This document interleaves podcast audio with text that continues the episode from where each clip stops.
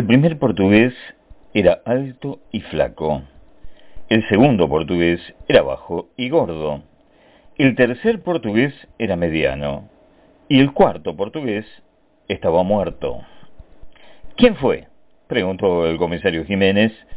Yo no, dijo el primer portugués. Yo tampoco, dijo el segundo portugués. Ni yo, dijo el tercer portugués. El cuarto portugués estaba muerto. Daniel Hernández puso los cuatro sombreros sobre el escritorio. El sombrero del primer portugués estaba mojado adelante, el sombrero del segundo portugués estaba seco en el medio, el sombrero del tercer portugués estaba mojado adelante, el sombrero del cuarto portugués estaba todo mojado. ¿Qué hacían en esa esquina? preguntó el comisario Jiménez. Esperábamos un taxi, dijo el primer portugués. Llovía muchísimo, dijo el segundo portugués. ¿Cómo llovía? dijo el tercer portugués. El cuarto portugués dormía la muerte dentro de su grueso sobre todo. ¿Quién vio lo que pasó? preguntó Daniel Hernández. Yo miraba hacia el norte, dijo el primer portugués. Yo miraba hacia el este, dijo el segundo portugués. Yo miraba hacia el sur, dijo el tercer portugués. El cuarto portugués estaba muerto. Murió mirando al oeste. ¿Y quién tenía el paraguas? preguntó el comisario Jiménez. Yo tampoco, dijo el primer portugués. Yo soy bajo y gordo, dijo el segundo portugués. El paraguas era chico, dijo el tercer portugués. El cuarto portugués no dijo nada. Tenía una bala en la nuca. ¿Quién oyó el tiro? preguntó Daniel Hernández. Yo soy corto de vista, dijo el primer portugués. La noche era oscura, dijo el segundo portugués. Tronaba y tronaba, dijo el tercer portugués. El cuarto portugués estaba borracho de muerte. ¿Cuándo vieron al muerto? preguntó el comisario Jiménez.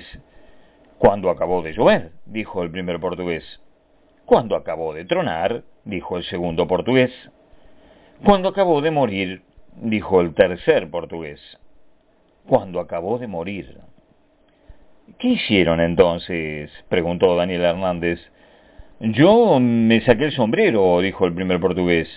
Yo me descubrí, dijo el segundo portugués. Mi homenaje al muerto, dijo el portugués. Los cuatro sombreros sobre la mesa. Entonces, ¿qué hicieron? preguntó el comisario Jiménez. Uno maldijo la suerte, dijo el primer portugués.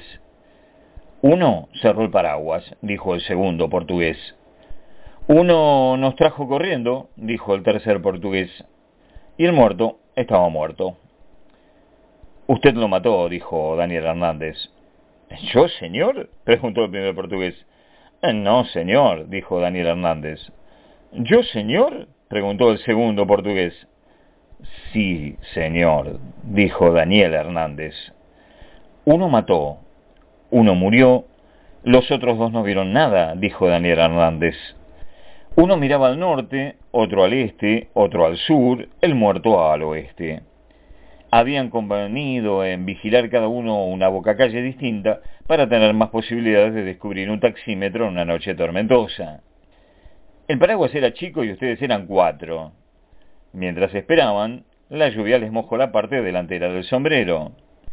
El que mira al norte y el que mira al sur no tenían que darse vuelta para matar al que miraba al oeste.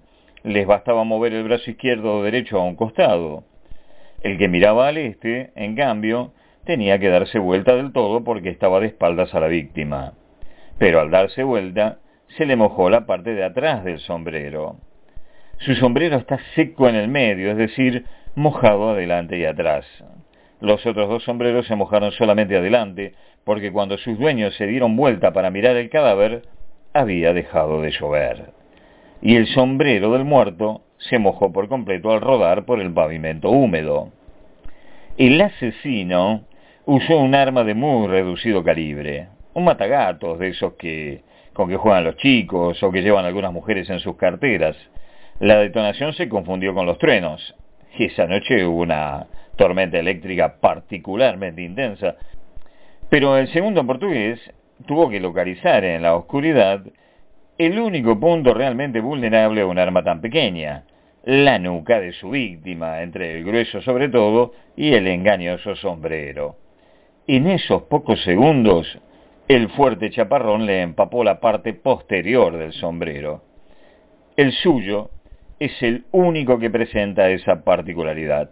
Por lo tanto, es el culpable. El primer portugués se fue a su casa. Al segundo no lo dejaron. El tercero se llevó el paraguas. El cuarto portugués estaba muerto.